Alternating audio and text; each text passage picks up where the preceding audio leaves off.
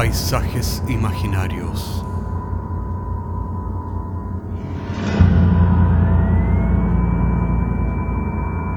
Una producción Cortés Rojas.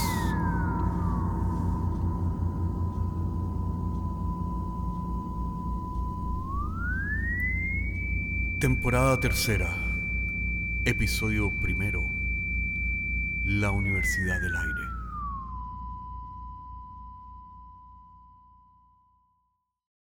Bienvenidos a nuestra tercera temporada de Paisajes Imaginarios. Si aún no lo has hecho, coméntele a tus amigos, a tus conocidos del trabajo que estamos haciendo para mostrarte qué es lo que está detrás de la puerta. El episodio de hoy trata justamente de lo que está detrás de la puerta y de cómo nos asomamos por medio de nuestros sueños.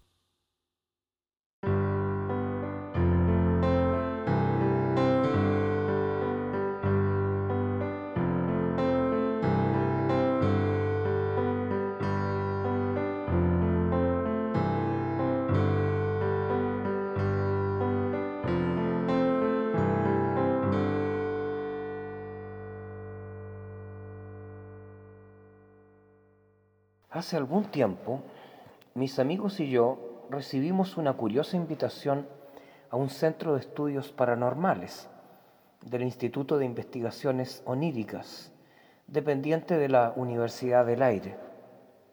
Nunca nos imaginamos que esta experiencia cambiaría el resto de nuestras vidas.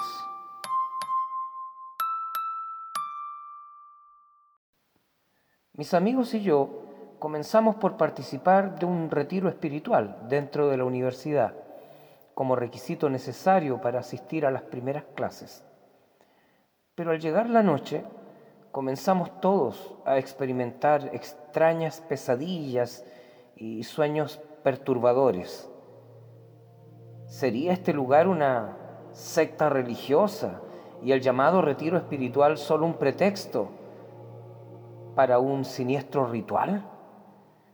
Mis amigos comenzaron a sospechar que incluso nuestra propia incertidumbre sería parte de un plan siniestro.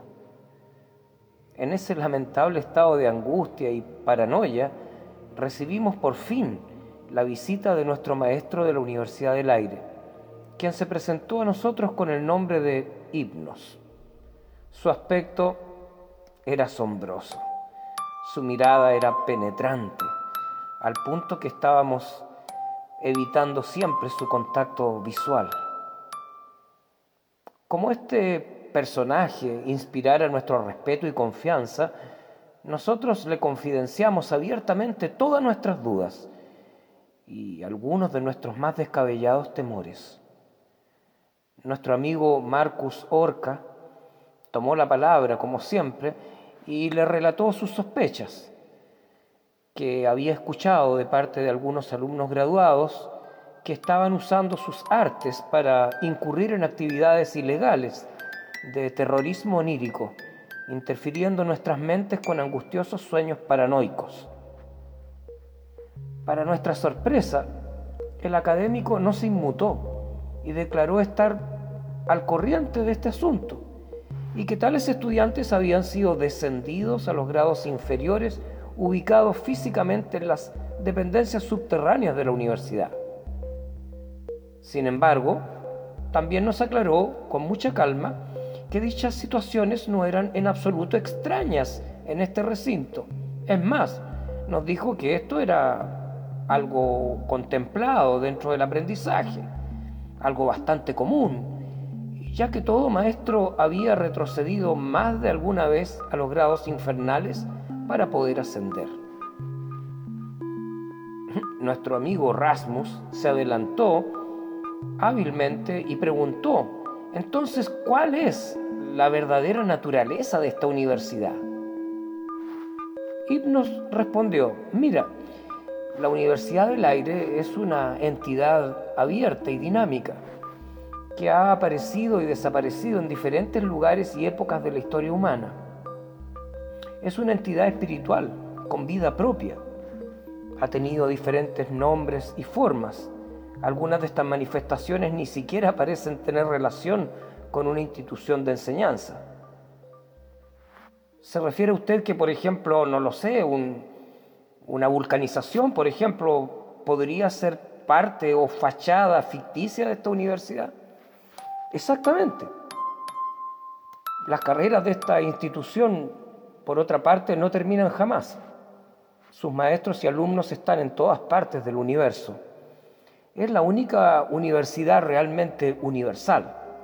Algunos ni siquiera saben que están siendo instruidos por esta entidad espiritual o alma mater. Pero es a causa de esta institución que muchos seres inteligentes reciben graduaciones en sus sueños por parte de nuestros maestros invisibles.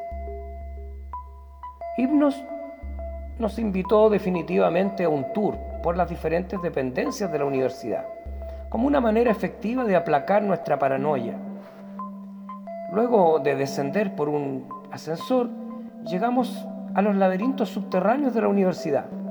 Divisamos una enorme sala iluminada por el fuego de algunas antorchas. Hipnos habló. En este subterráneo, estimados, se encuentran aquellos estudiantes que han cometido actos criminales. Sus oscuras mentes contienen vicios, defectos, errores, tales como instintos perversos, psicopatía, crueldad extrema, tortura, violación, sadismo. Generalmente este tipo de alumnos se encuentra de tal forma identificados con sus experiencias oníricas que han olvidado completamente el primer mandato de esta casa de estudios, el cual, tomen nota, es la observación siempre imparcial de lo que estés soñando. Muchos de estos alumnos están tan confundidos y dementes que creen ser reyes, generales o algún tipo de sociópata típico de vuestras primitivas repúblicas terrestres. Los alumnos más aventajados de estos niveles infernales son aquellos que han logrado despertar y entender a cabalidad su situación. Es decir, que debido a sus crímenes se encuentran en las fases de rehabilitación de conciencia de esta casa de estudios. Estos estudiantes más despiertos se encuentran trabajando duramente en reducir sus vicios, defectos y errores a polvareda cósmica, con el propósito de obtener por fin su libertad y acceder a los niveles superiores de aprendizaje dentro de esta universidad. Pero, como ustedes podrán suponer, la actividad onírica de estos estudiantes se encuentra dentro de una matriz diseñada por los tejedores de sueños de este lugar. Y sus actividades oníricas son permanentemente chequeadas por un tipo especial de maestros que nosotros llamamos Dream Watchers, los cuales interfieren los sueños de estos alumnos con tentaciones especialmente diseñadas para probarlos. ¡Wow! Estábamos sin aliento y como no teníamos más preguntas que formular, y como el aire ya enrarecido del lugar era asfixiante, el académico nos permitió tomar un ascensor, el cual nos llevó ahora a los pisos superiores de esta casa de estudios, donde se encontraban las dependencias destinadas a los creadores, inventores y artistas. El lugar era impecable y las baldosas azules parecían ser de lapislázuli el académico nos señaló un grupo de estudiantes típicos en animosa conversación. Nos dijo, este tipo de alumnos se caracteriza por su entusiasmo, sencillamente por su entusiasmo. Esto se debe a que están poseídos por ideas eléctricas de muy alta vibración y que influyen en todos sus niveles, incluyendo su sistema nervioso. Ahora, miren, la formación de estos maestros creadores dentro de los mundos oníricos puede ser muy desconcertante. Un aprendiz de músico, por ejemplo, puede ser enviado a trabajar a una fábrica con ruidosas máquinas, con el único objeto de que aprenda a escuchar patrones musicales ocultos en todas partes, incluso en las máquinas. Un diseñador aeronáutico, por ejemplo puede experimentar eones de tiempo onírico comprimido, pasando toda una infancia fabricando avioncitos de papel, volantines, y luego tal vez dedicarse a bucear en las profundidades marinas para observar el aerodinamismo de algunos peces. Recuerdo que algunos arquitectos son enviados a vivir a sitios agrestes, luego de lo cual deben pensar solo en ventanas y en espacios vacíos, antes de pensar en las formas palpables. ¿Y qué decir de los tejedores de sueños? Estos son un tipo de creadores superiores en esta universidad. Su actividad onírica es reproducida prácticamente en todos los monitores de la institución. Sus sueños promueven la inspiración y la experiencia estética. Ellos son, por así decirlo, los filmmakers de esta alma mater. Son los creadores de la matriz de los universos simulados en los cuales ustedes serán educados. Se habrán dado cuenta que en el frontispicio de esta facultad está esculpido el símbolo de Uróboros, o sea, la serpiente que devora su propia cola. Debido a que ellos, los estudiantes creativos, generan un tipo de alimento espiritual sumamente específico y refinado, que los terrestres nunca han analizado en su primitiva psicología ya que los creadores se alimentan de la misma sustancia de su propia creación. Y gracias a esta curiosa alquimia, ellos están en permanente regeneración, como la serpiente, Uróboros.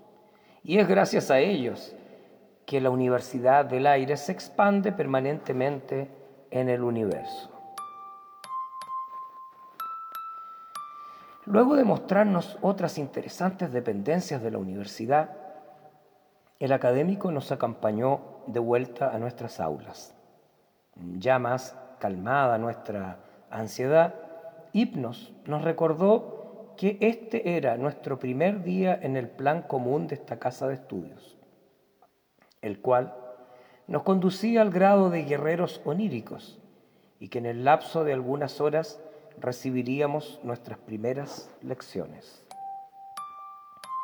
La primera clase fue desconcertante, ya que en esta sala de clases no habían sillas ni mesas, sino simplemente colchonetas en el suelo. Sobre estas colchas y en total relajación fuimos enseñados por hipnos a lo que él llamó la inducción del sueño esta inducción consiste en acceder voluntariamente a ciertas sugestiones con el fin de concebir un sueño. Las inducciones nos guiaban siempre a sueños difíciles. Permanentemente nos veíamos vencidos por nuestros propios miedos que asumían diferentes disfraces y formas. Tiempo más tarde aprendimos que los miedos eran nuestros maestros que debíamos vencer en este lugar llamábamos quirones a los maestros que aparecían en nuestros sueños. Éramos duramente entrenados por los quirones. Debíamos concentrar todos nuestros esfuerzos para luchar contra nuestros terrores más primitivos, heredados, enquistados en nuestra memoria genética ancestral de la humanidad. Los quirones eran absolutamente implacables. A veces portaban máscaras de demonios de diferentes tradiciones como la tirana o, el Tíbet. Su misión era siempre la misma, atacarnos con nuestros propios miedos descontrolados. Al pasar de los meses, cada vez quedábamos menos estudiantes. Sabíamos que cuatro de nuestros amigos habían muerto víctima de parálisis del sueño, que frecuentemente conlleva un ataque cardíaco producto del pánico descontrolado. De nada sirvieron nuestros desesperados intentos por despertarlos. Ellos estaban muy lejos, no podían escucharnos y sus bocas no podían gritar. Solo quedábamos tres sobrevivientes. Sabíamos que muy pocos lograban obtener el título de guerreros oníricos. Mientras tanto, nuestros maestros se volvían cada vez más crueles, implacables, brutales, al punto que teníamos mucho miedo de volver a dormir. Pero el sueño nos vencería, tarde o temprano. Mis compañeros Rasmus y Nefiltrón confundían a los quirones con lo que las religiones llaman demonios. Pero yo me empeñaba en explicarles que este era simplemente su juego, el trabajo, el rol, el disfraz, el papel que los quirones deben cumplir dentro de este centro de estudios. Lamentablemente mis compañeros no lograban entender esa lección en los niveles subconscientes. Recuerdo el último sueño que tuve esa temporada. Me vi a mí mismo caminando sobre una cuerda floja que unía dos precipicios sobre un abismo. La cuerda se cimbraba de un lado a otro debido a los fuertes vientos nocturnos. Los quirones asumieron la forma de cuervos, los cuales me atacaron desde el aire con su aspecto terrible. Pero yo sabía que el temor o la duda solo crearían las formas mentales de mi derrota, por lo que continué sin perder el equilibrio, paso a paso, pacientemente. Finalmente, desde el otro lado de la cuerda, apareció un equilibrista que avanzaba contra mí agitando sus brazos como sables batientes. Al verlo más de cerca, me di cuenta que era yo mismo. Al enfrentarme en feroz combate contra mi otro yo, sentí como mi cuerpo se fundía con mi doble o gemelo. De esa manera crucé el abismo y llegué finalmente a la orilla del precipicio, donde me esperaban los maestros Quirones, quienes me entregaron un pergamino con una palabra secreta que no puedo reproducir y un arma consagrada.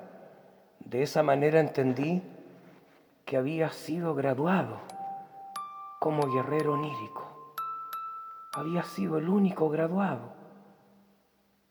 Pero al despertar encontré mi cuerpo junto a los cuerpos de Rasmus y Nefiltrón. Los tres estábamos sobre las colchonetas, en completo rigor mortis. Nuestros ojos estaban desmesuradamente abiertos, con la expresión típica de quienes mueren durante la parálisis del sueño.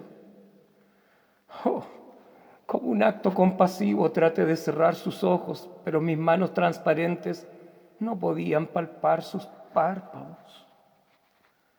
Al levantar la vista, me encontré con los escrutadores ojos de Hipnos, quien me dijo sencillamente, bienvenido a la universidad. Luego me guió hacia unas gigantescas puertas de bronce las cuales se abrieron lentamente ante nuestra presencia, mientras se desplegaba ante mis ojos un paisaje fantástico y aterrador.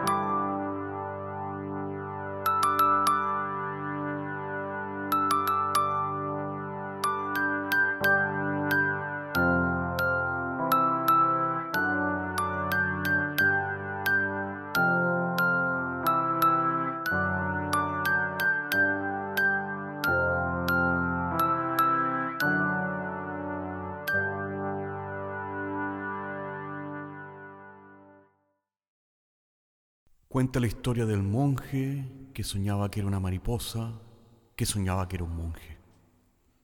Alternativamente, estamos despiertos cuando soñamos y soñamos cuando estamos despiertos. Hasta la próxima semana.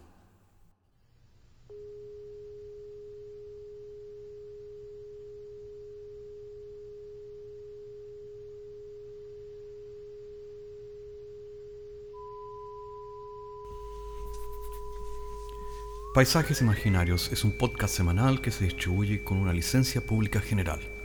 Puedes encontrarnos en iTunes, Spotify o donde quiera que escuches podcasts. Contáctanos a paisajes.caco.cl. Hasta la próxima semana.